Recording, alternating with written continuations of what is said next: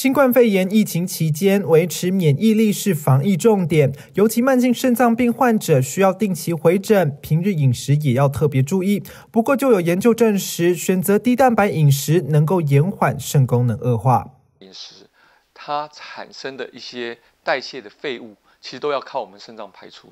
所以，我们用高蛋白，当我们肾脏已经功能不好，过氢率已经变差了，没办法排那么多毒，反而会造成肾脏的负担。低蛋白饮食是指每天每公斤体重只摄取零点八公克以下的蛋白质，因为摄取越少蛋白质，越能降低含氮废物的产生，而含氮废物需要经过肾脏代谢，越少的含氮废物表示肾脏的负担也越小。换算五十公斤成人一天只摄取少于四十公克的蛋白质。慢性肾脏病患按肾丝球过滤率分为五期，多数病患在第五期时才开始使用低蛋白饮食。并搭配补充有健保给付的酮酸氨基酸营养素，能把部分含氮废物及尿毒素透过转氨作用回收再利用，转化为人体必需氨基酸。在我们低蛋白的饮食的过程中，担心氨基酸的在体内蛋白质的含量整体是不足的，所以酮酰氨基酸可以补充氨基酸，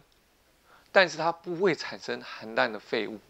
所以它对肾脏的负担呢就自然而然就降低了。台湾慢性肾脏病患超过一百五十万人，其中不乏许多三十到五十五岁青壮年族群，忧心未来洗肾影响生活品质。医师建议提早开始低蛋白饮食能有帮助。我会建议是在末期肾病变的前期，那我们定义上面整体来讲是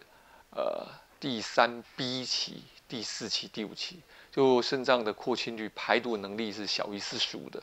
我觉得这个部分的病友。是特别特别可以考虑。洛梨鲑鱼烤蛋、蘑菇炖饭、松饼、三色意大利面，这是低蛋白饮食一天的菜单。医师与台湾食品安全促进会及肾脏病防治基金会共同出版《独到之处：低蛋白饮食攻略》，教病友每餐怎么吃，也提醒别忽略每日热量摄取，才不会顾到肾脏却忽略了均衡营养。记者田木森台北采访报道。